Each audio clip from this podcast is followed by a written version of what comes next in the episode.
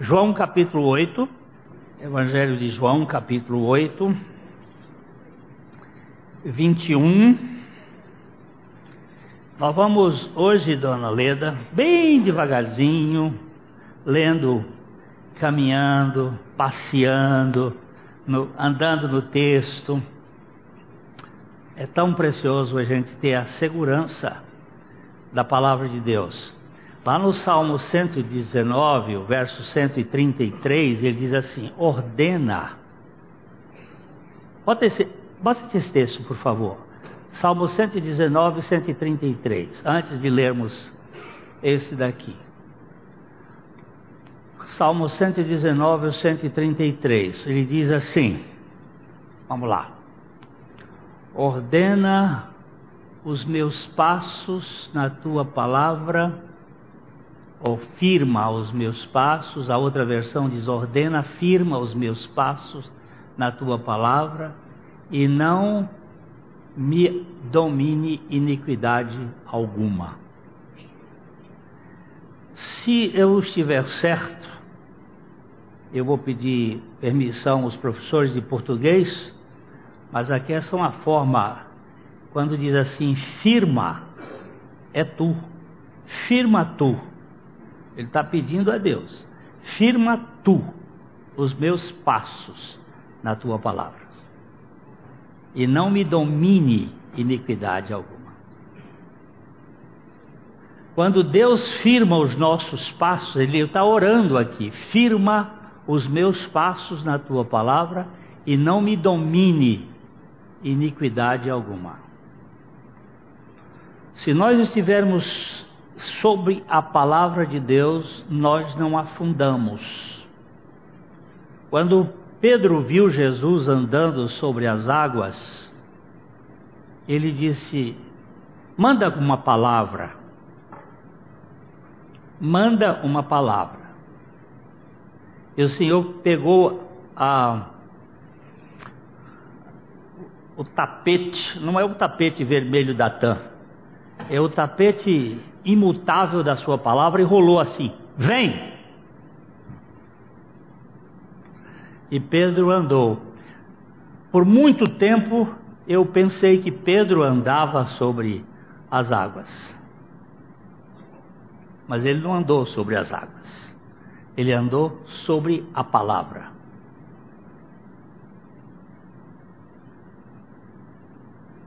E quando ele tirou os olhos da palavra, porque ele olhou as circunstâncias, ele afundou. Então, nosso, nossa vida cristã tem que ser construída e sustentada pela palavra. Agora vamos lá, para João capítulo 1, 8, 8 verso 21.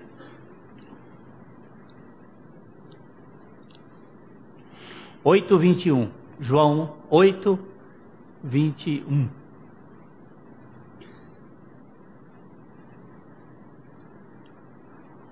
De outra feita. De outra feita lhes falou, dizendo: Vou retirar-me e vós me procurareis, mas perecereis no vosso pecado. Para onde eu vou, vós não podeis ir. Preste atenção, vamos aqui, vamos ficar, eu disse, vamos devagarzinho, viu, Leda? Vamos bem devagarzinho que a gente chega lá. De outra feita, isso foi depois do problema da adúltera, da mulher adúltera,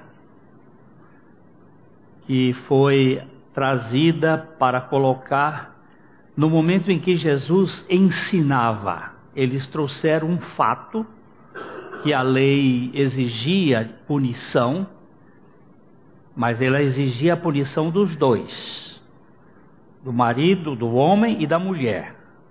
Mas o sistema religioso trouxe apenas a mulher para Jesus, colocando ali uma sinuca de bico, uma situação que envolvesse Jesus, que ele não pudesse sair. E vocês sabem aquele o episódio todo, Jesus faz aquela pergunta: aquele que tiver sem pecado, atire a primeira pedra. Escreveu o único tratado que ele escreveu aqui na terra com o dedo, nós já vimos isso. E o pessoal foi indo embora. E quando todo mundo foi embora, ele perguntou: mulher, que deu os teus acusadores? Ninguém te condena? Eu também. Vai e não peques mais. Então ele voltou a ensinar. E ele disse: Eu sou a luz do mundo. Quem me segue não andará em trevas, mas terá a luz da vida. E ele fala sobre isto. E agora ele vai entrar num outro aspecto, quando ele está dizendo de outra feita, lhes falou dizendo: Vou retirar-me e vós me procurareis, mas perecereis no vosso pecado. Para onde eu vou, vós não podeis ir. Jesus está falando aqui com os judeus. Os judeus da Judéia. É um grupo religioso extremamente radical. Ali estava o sinédrio, essa turma que estava ali estava provocando o Senhor. E ele está dizendo uma coisa interessante, que ele diz assim: Vou retirar-me, vós me procurareis, mas vós perecereis no vosso pecado. Você vai perceber que aparece aqui a palavra pecado, mais adiante vai aparecer a palavra pecados. A palavra pecado, quando ela está no singular, ela fala da nossa identidade, daquilo que nós somos, que é a incredulidade. Vós perecereis na vossa incredulidade. Quando nós lemos João 16, 8 e 9, João 16, 8 e 9, nós vemos que nesse texto o Senhor está dizendo que só o Espírito Santo pode trabalhar com o pecado.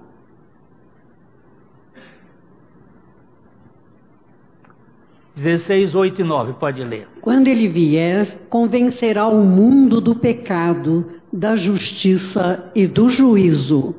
Do pecado, porque não creem em mim. Quando o Espírito Santo vier, ele está se referindo ao Espírito Santo. Quando ele vier, ele convencerá o mundo, não só o judeu, mas o mundo, do pecado. E aí ele vai definir pecado. O que é pecado? É não crer em Jesus. Por quê? Porque Jesus é a única ponte entre o homem e Deus. Mas isso é radical. Muita gente pode achar. Tem tantos líderes religiosos no mundo. Por que você afirma que Jesus é o único? Não só pelo seu nascimento singular, não só pela sua vida, que se você quiser um livro, eu indico para você um livro para você ler chamado Mais que um Carpinteiro, em que você vai verificar a singularidade de Jesus. Eu usei esse, um pedaço desse livro para os jovens que estão lá no nosso acampamento. Não venha com essa dizer que Jesus era um filósofo, era um mestre. Ele era mestre, sim, mas dizendo o que ele disse, fazendo o que ele fez e não encontrando nele nada que fosse uh, discordante da sua integridade, porque você não encontra um defeito na personalidade de Jesus. Disse C.S. Lewis: se você o considera apenas como um líder, você uh, está se perdendo dentro da coisa, porque você pode dizer que ele era um louco, ele era um ovo cozido, qualquer outra coisa, mas ele é mais do que qualquer, ele é Deus.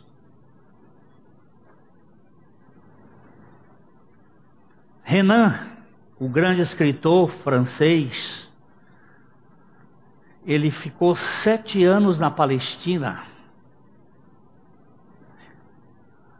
estudando o caráter de Jesus, porque ele queria escrever um livro que provasse que Jesus não era Deus. Isto no século XIX. Ele foi, esteve lá, andou por aqueles lugares todos, caminhou onde Jesus caminhou e escreveu um livro. E num determinado momento ele diz assim: Rabino de Nazaré, se tu não é Deus, homem também tu não és. Se tu não fores Deus, eu tenho que reconhecer, eu não achei de, defeito em ti. Eu estou falando de um racionalista. Eu estou falando de um agnóstico. Se tu não és Deus, olha, meu caro, também homem tu não és. Jesus, ele extrapola a tudo. E ele é a única ponte que nos conduz a Deus. E mais do que nunca, quem foi para a cruz em favor da humanidade? Quem se deu a si mesmo para morrer uma morte que não era dele, era minha? O bandido sou eu.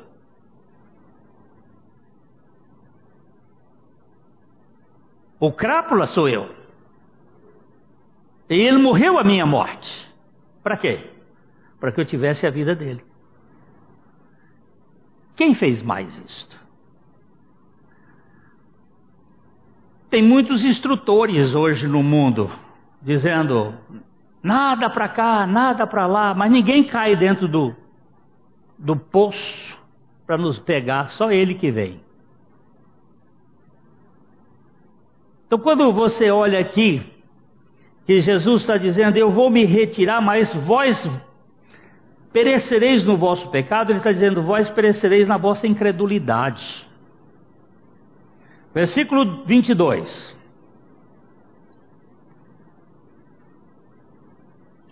Então diziam os judeus: Terá ele acaso a intenção de suicidar-se?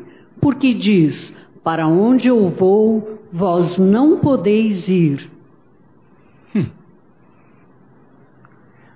Então, Será, será que ele vai se matar? Porque nós temos um plano, nós vamos pegá-lo, nós vamos matá-lo. Será que ele está querendo sair pela tangente? Ele quer se suicidar?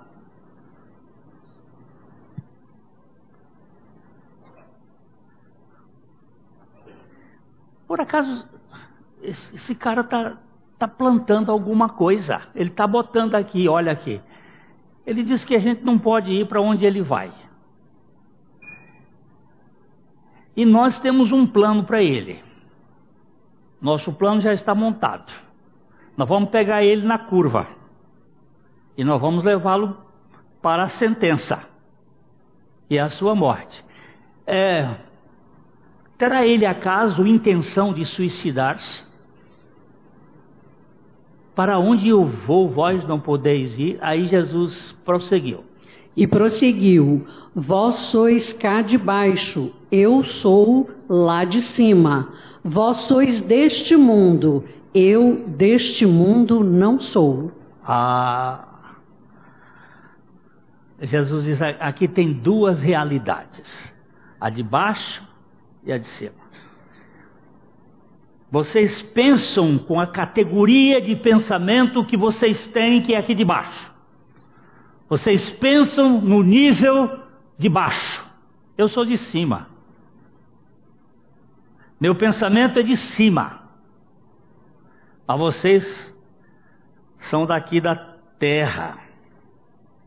Seria interessante a gente agora pegar um pouquinho aqui, 2 Coríntios capítulo 4. A gente pode ler os versos 17 e 18. São dois versículos muito interessantes. 2 Coríntios capítulo 4, versos 17 e 18.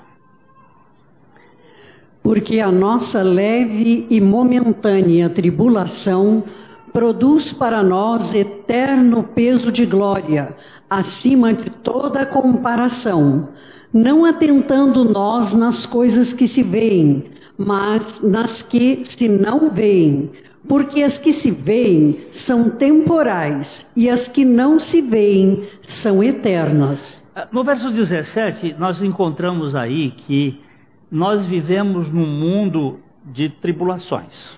Concorda? Alguém conhece esse mundo? Hã? Alguém já passou por esse mundo de tribulações? Porque ele diz assim: a nossa leve e momentânea tribulação, é, aonde é essa tribulação? É, mas ele, ele começa dizendo que ela é leve e é momentânea, porque nós nascemos e temos um final da vida ali, 120 anos é o máximo depois do dilúvio aí. Nós temos um tempo de validade, é leve e momentânea. Viu, viu Joel? As suas tribulações são leves e momentâneas. Você ficar preocupado não adianta que é pouco tempo. É, é pouco tempo. Não vai durar muito não.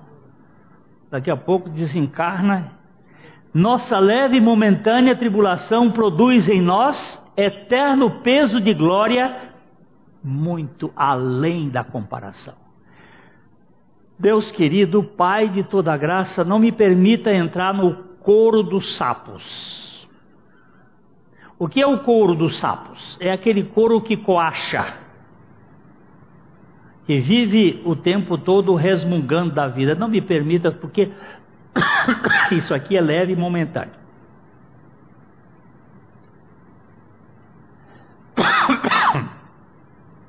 O que fazendo? Não atentando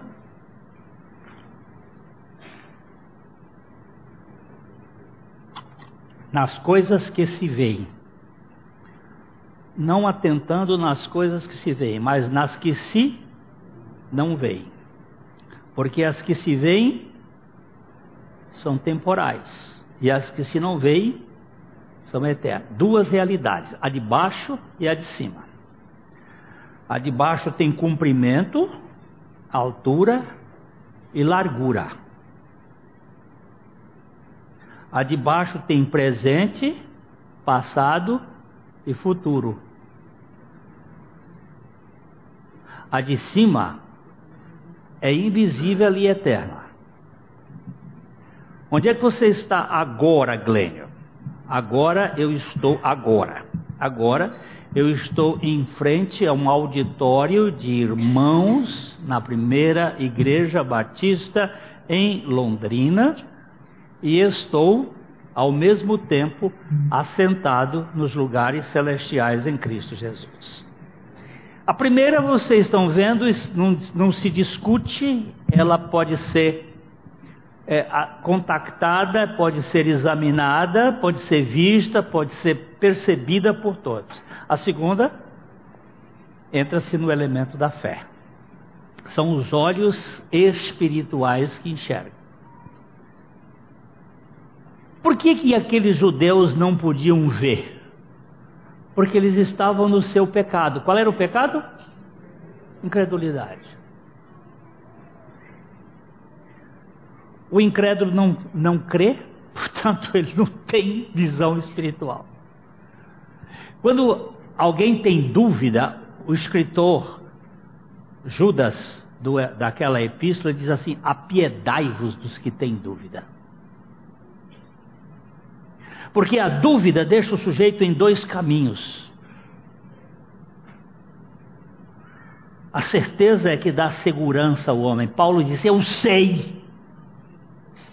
Eu sei em quem tenho crido.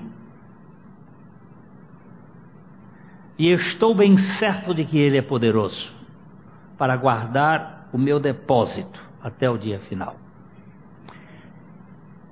Paulo, me parece, foi o único homem, pelo menos no Novo Testamento, porque os dois do Velho Testamento não trouxeram nenhuma informação. Os dois do Velho Testamento foram Enoque e Elias Enoque andou com Deus e já não era, porque Deus para si o tomou. A história de Enoque terminou no seu ano 365. Ele foi embora daqui. Não se sabe muito dele, só se sabe quando ele apareceu no monte. Aliás, ele não apareceu. Ele, nem ele, esse não apareceu. O, o, o Enoque ficou. A gente não sabe mais nada. Agora, Moisés a gente não sabe onde ele foi sepultado, mas ele aparece lá no monte. E Elias também foi um que foi lá em Riba, foi num. Como é que chama? Redemoinho de fogo, ele foi, subiu, esteve com Jesus no, no monte, Elias e Moisés, mas não disseram nada. Agora Paulo foi até o terceiro céu e chegou de lá dizendo que ele conhece um homem, 14 anos depois, ele vai dizer assim: Eu conheço um homem que há 14 anos foi arrebatado até o terceiro céu, se no corpo, não sei, se fora do corpo, também não sei, Deus o sabe. Eu sei que foi arrebatado e ouviu coisas inefáveis, que não são lícitas de serem contadas aos homens. Eu não sei porque que ele não contou. Eu tenho uma curiosidade. Eu queria saber por que, que essas coisas. Mas ele disse: Eu acho que é o seguinte: vocês não precisam saber dessas coisas. Vocês precisam conhecer aquele em quem eu tenho crido. Vocês precisam crer nele. Porque quando a gente crê em Jesus, a gente tem outra dimensão quando nós deixamos de atentar nas coisas que se veem e passamos a atentar nas coisas que se não veem, é porque nós passamos por uma experiência espiritual transcendental. Este versículo aí contém duas verdades: uma a respeito das coisas que são visíveis e temporais ou temporárias, outra a respeito das coisas invisíveis e espirituais ou eternas. Simplesmente desenhe uma linha que separa as duas. Acima da linha fica o invisível, abaixo da linha fica o visível e temporário. E nós andamos nas duas. Nós andamos nas duas. Na visível e na invisível.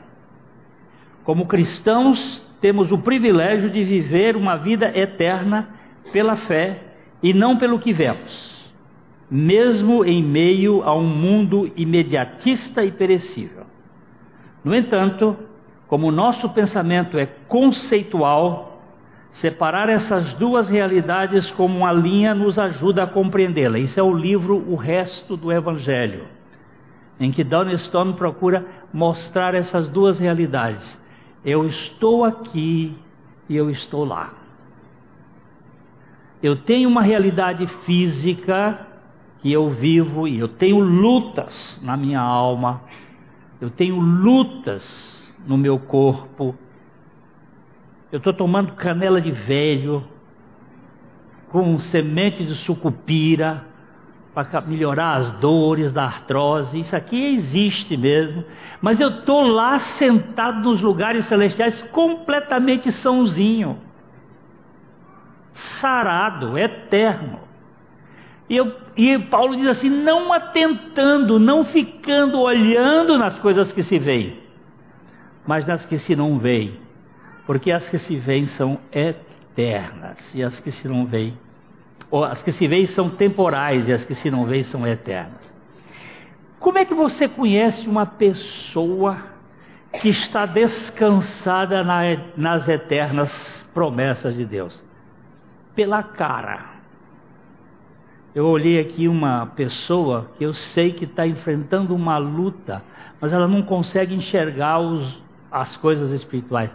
Está tão acabadinha, tão para baixo. Eu sei que uma pessoa está passando uma grande luta espiritual, grande luta, mas está alegre. Eu digo, opa, essa aqui está tentando nas coisas que se não vê. fazendo festa dentro da fornalha ardente. Tranquilo no meio dos leões. Não é um agente deste mundo, meu povo. Quando você pergunta a uma pessoa assim: Como é que você vai, minha filha? Ou bem, graças a Deus. Eu sei um pouquinho da sua história. Eu sei como você passou a morte do seu marido. Eu sei alguma coisinha. Mas eu vejo você dizendo: Estou bem, graças a Deus. Não tô, eu não tenho visto vitimismo nela, nem na filha dela. Aí eu encontro outro ali, como é que você está? Mais ou menos. Aí tem outros que já nem tem mais, é só menos. Meu pai, como é que nós vamos ser libertos disto? Como é que nós vamos viver sem esse murmúrio? É, porque a nossa. Vamos voltar agora para o texto lá de João, capítulo uh, 8. Nós tínhamos visto o verso 22, 23.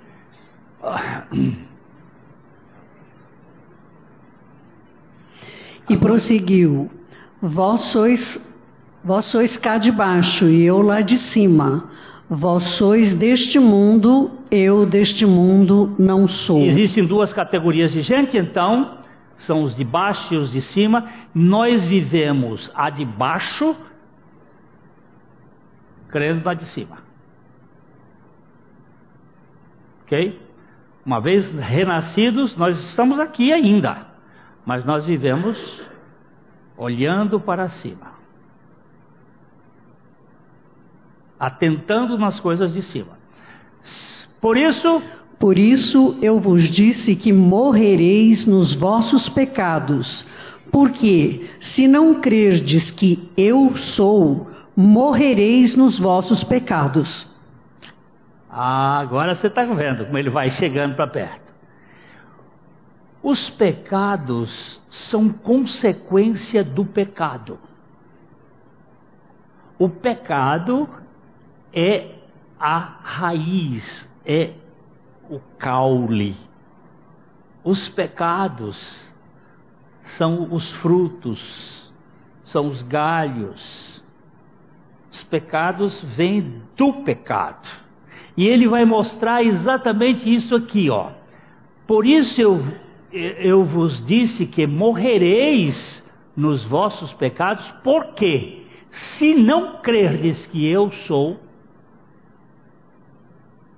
esta é a palavra do Evangelho de João com revelação a Jesus, porque sete vezes nesse Evangelho ele disse que ele era: Eu sou o pão eu sou o pão da vida que desceu. Olha que ele diz: Eu sou o pão da vida que desceu. Nós temos visto o seguinte: a religião sempre procura subir. É o homem subindo. Um dos grandes movimentos da religião é criar altares, botar para cima, o homem para cima. Que o topo de um desses altares chegasse o céu, que é a Torre de Babel. A religião sempre é a ideia de subir, o Evangelho tem a ideia do que desce. O Espírito Santo desce, Jesus desce, a Nova Jerusalém desce. A vida cristã é crescer para baixo, não é para cima. E aqui nós temos exatamente isso. Vós morrereis dos vossos pecados porque não creem que eu sou, e o eu sou, eu sou o pão que desce, eu sou a luz do mundo, eu sou a porta das ovelhas, eu sou o bom pastor, eu sou. Agora deixa eu ver a outra. Eu sou o caminho, a verdade e a vida. Eu sou a, eu sou a ressurreição e a vida. Eu sou o caminho, a verdade e a vida. E eu sou a videira verdadeira. Sete vezes Jesus diz que Ele é. Ele é aquele que satisfaz a nossa fome, Ele é aquele que ilumina os nossos olhos, Ele é aquele que abre a porta para nós sairmos e entrarmos e sairmos, Ele é aquele que nos conduz como nosso pastor, Ele é aquele que nos ressuscita dentre os mortos, Ele é aquele que nos conduz ao Pai, Ele é aquele que nos alimenta de si mesmo, porque Ele é a videira verdadeira. Mas que coisa mais maravilhosa! Eu tenho o eu sou e vocês vão perecer nos vossos pecados. Que pecados? Vocês vão pecar no pecado da dúvida, no pecado da resmungação, no pe... murmuração melhor, no pecado da insubmissão à palavra de Deus, desobediência. Vocês vão se perder nesses pecados aí. Vocês vão morrer nesses pecados aí, porque vocês não creem que eu sou. Eu vou caminhar um pouquinho mais, depois a gente, no outro domingo, a gente volta aqui. Então. Então lhe perguntaram: Quem és tu? Respondeu-lhes Jesus: Que é que desde o princípio vos tenho dito? Vocês estão perguntando que eu sou, quem és tu? Porque ele está provocando eles lá com o livro de Êxodo. O eu sou, eu sou o que sou eu sou o que sou, nós temos um truísmo linguístico aqui, em que o, o sujeito e o predicado do sujeito se tornam a mesma coisa. Eu sou o que eu sou. Porque o verbo ser não tem, ele, ele pede um predicativo. Eu sou o quê? O que sou. E o que, que eu sou? O que eu sou. Tanto faz ir para frente como para trás. Ele não depende de alguma coisa para ser, porque ele é, e ele se basta. Eu sou o que sou. E ele aqui jogou na cara dos judeus: Eu sou, e vocês ainda estão me perguntando quem é que eu sou? Muitas coisas. Muitas coisas tenho para dizer a vosso respeito e vos julgar. Porém, aquele que me enviou é verdadeiro, de modo que as coisas que dele tenho ouvido, essas digo ao mundo. Eles, porém, não atinaram que lhes falava do Pai. É, Jesus agora diz assim: olha, nós temos um, uma relação que vocês não conhecem. E ele fala do Pai, mas eles não atinam do Pai. Porque a religião não tem filhos, tem adeptos. Filhos só tem quem tem pai. Eles não tinham relacionamento com Deus como pai, mas sim como patrão.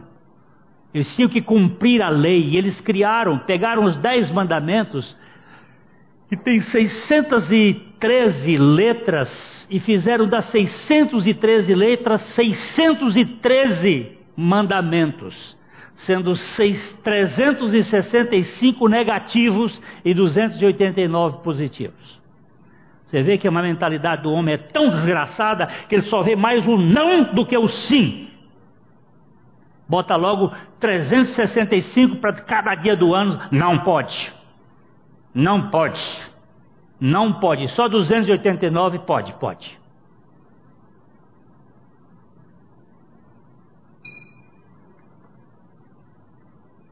Aí fica com essa vidinha michuruca. Contabilizando, não. Ó, você não fez. Não, ó, oh, não fez. Aí você presta atenção. Muitos, muitas coisas eu tenho para dizer a vosso respeito e vos julgar. Porém, aquele que me enviou é verdadeiro, de modo que as coisas que dele tenho ouvido, essas vos essas digo ao mundo. Eles, porém, não atinaram de que ele falava do Pai. Giroatina mesmo. Aí o versículo 28. Disse-lhes, pois, Jesus: Quando levantardes o filho do homem, então sabereis que eu sou e que nada faço por mim mesmo, mas falo como o Pai me ensinou. Você presta atenção agora que só vocês vão perceber que eu sou quando eu for levantado da terra.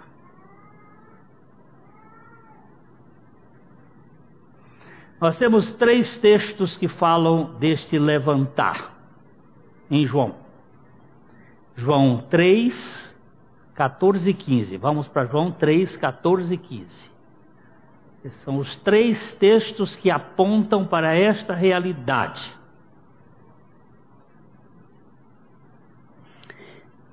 E do modo por que Moisés levantou a serpente no deserto, Assim importa que o Filho do Homem seja levantado, para que todo o que nele crê tenha a vida eterna. Lembra-se qual é o conceito de pecado? Hum? Pecado é incredulidade. Agora veja aqui o que, que ele está colocando, duas realidades interessantes. Assim como, do modo como do modo porque Moisés levantou a serpente no deserto. Por que, que Moisés levantou a serpente no deserto?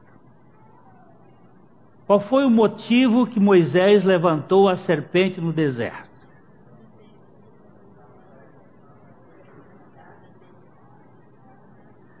Você sabe qual foi o pecado que Moisés levantou a serpente no deserto? Murmuração. murmuração do povo. Sabe o que o povo estava dizendo? Ele estava dizendo que a comida de Deus era gororoba.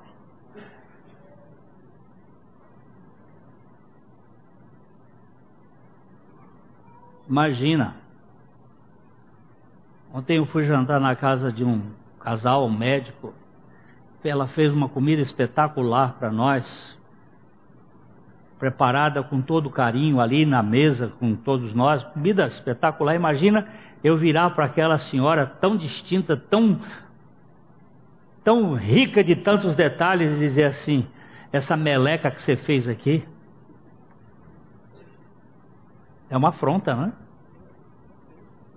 E você dizer para a comida de Deus esse angu de caroço aqui para o senhor estar tá mandando todo dia. Essa porcaria. Aí Deus soltou umas cobras assim que estavam no deserto, encostadas, e elas começaram a picar. Porque o escorpião e cobra, normalmente, eles pegam as pessoas assim, meio desavisadas, e começou pau, pau, pau, e morrendo um, um turbo. E eles chegaram para Moisés e disse: pecamos. O que, que a gente faz agora? Moisés disse, foi consultar a Deus, Deus pega uma, uma haste e pendura uma cobra, uma serpente de bronze, uma neustã, aqui, pendura na ponta da, da, da haste, e todo aquele que olhar para esta serpente será curado. Certamente morreram muitos porque não olharam, porque eles não creram. Não tem nenhum valor terapêutico aqui. Aqui é questão de fé. Mas aqueles que olhavam ficavam curados. E agora Jesus diz assim: assim como Moisés, o texto, você está vendo, tem uma cruzinha aqui, dá um apertão nessa cruzinha aqui. Ele vai aparecer o texto que lá em, em Ó, isso aqui é Números capítulo 13. Ó, Números 21, 9. Aperta aqui nesse texto aqui. Ó. Depois você vai em casa ler. Não, não leia, não fica vendo o fantástico, não. Vai ler esse texto aqui, é mais fantástico.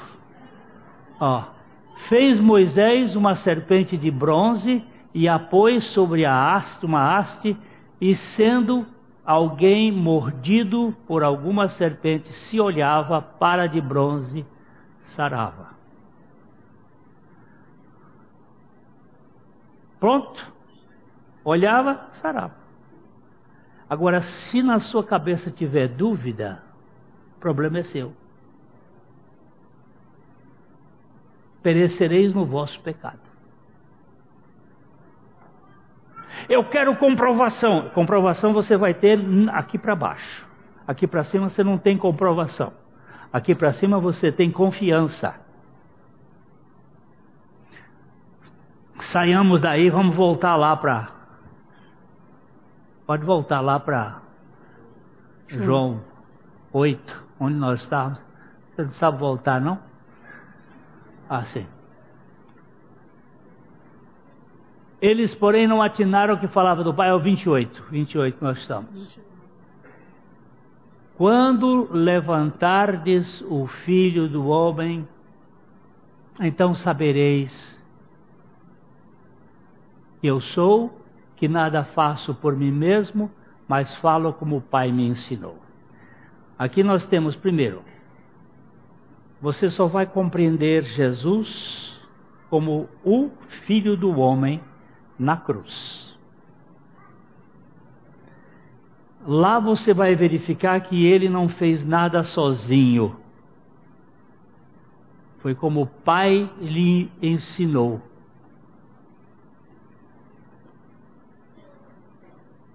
Você percebe que aqui Deus está realizando uma obra em meu e em seu favor.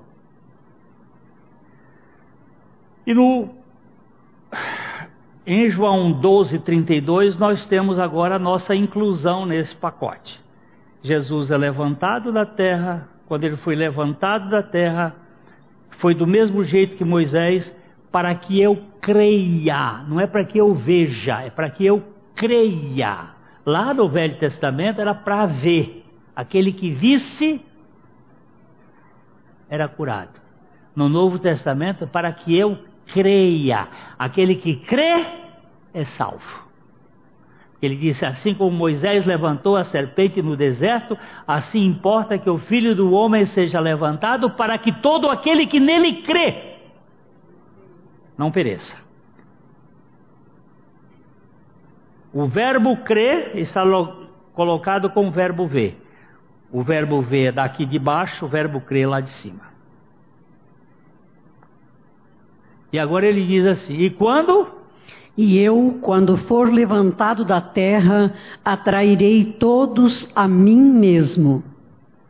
Isto dizia, significando de que gênero de morte estava para morrer. Jesus disse isso: quando eu for levantado da terra, atrairei todos a mim mesmo, ligando este texto aos gregos lá no versículo 24, 23, pode descer o versículo 23. Uh,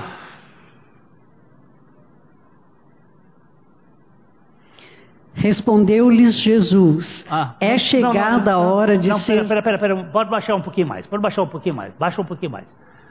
Uh, baixa um pouquinho mais, um pouquinho. Aqui, aqui, verso 20. Ora. Ora, entre os que subiram para adorar durante a festa, havia alguns gregos. Estes, pois, se dirigiram a Filipe, que era de Betsaida da Galileia, e lhe rogaram: Senhor, queremos ver Jesus. Oh, estes gregos que vieram para a festa, eles vieram e procuraram Filipe, que era da da Galileia, porque a Galileia era também chamada de Galileia dos gentios. Eles não foram procurar para judeu, porque judeu já ia fechar o filtro. Queremos, queríamos ver a Jesus, queremos ver Jesus. Filipe Filipe foi dizê-lo a André, e André e Filipe o comunicaram a Jesus. Uhum. Respondeu-lhes Jesus, é chegada a hora de ser glorificado o Filho do Homem. Chegou a hora de ser glorificado o Filho do Homem. Quando o Filho do Homem for levantado da terra, atrairá todos a ele, não só judeus, mas gentios. Todos aqueles que ele atraía a si. Vamos crer. Seja judeus ou gentios. Aquela morte não era a morte de Jesus aquela morte era nossa. E nós precisávamos morrer. O problema nosso é que a gente quer botar isso na cabeça e não receber isso no coração. Queremos explicações e não rendição. Ele está dizendo que todo que ele é chegada a hora de ser glorificado. Aí ele vai dizer aqui esses dois versículos são muito importantes, em verdade?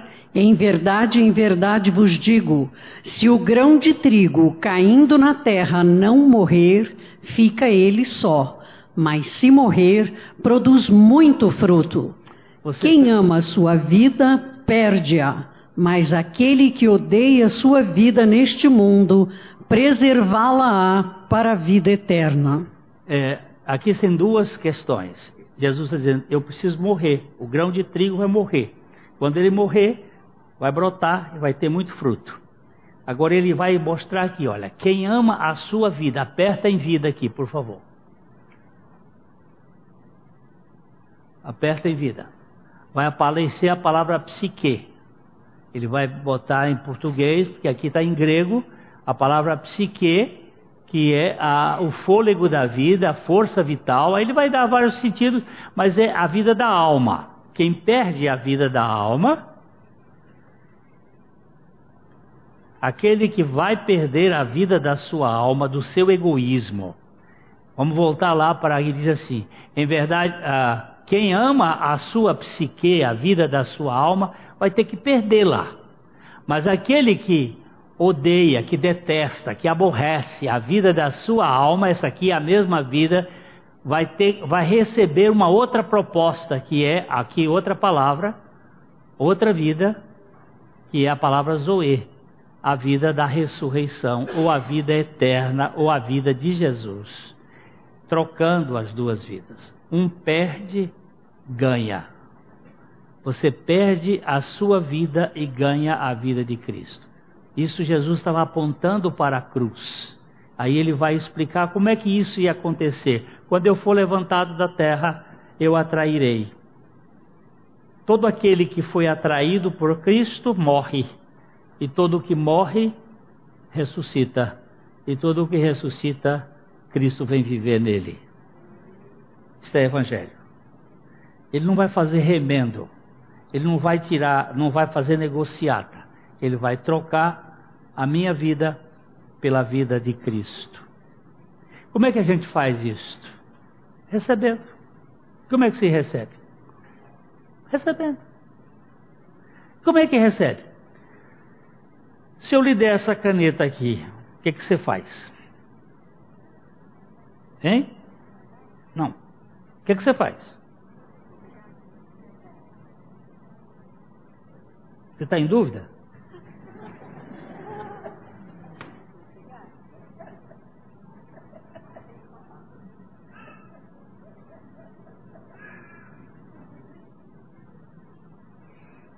Você viu a dificuldade que ela teve? Porque ela, será que está jogando? Será que é isso? Será que é aquilo? Se eu lhe der, você tem que pegar.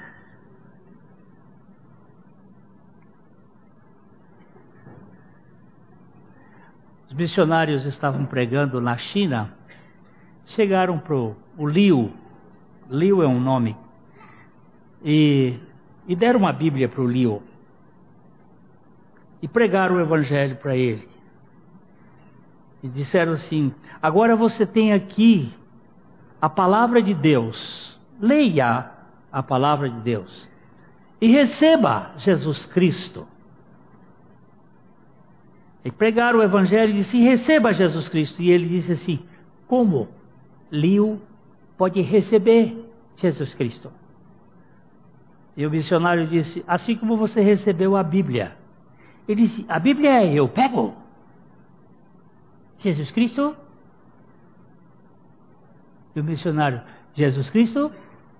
Você crê? Então ele botou a Bíblia assim no, no peito e disse: Eu recebo Jesus Cristo.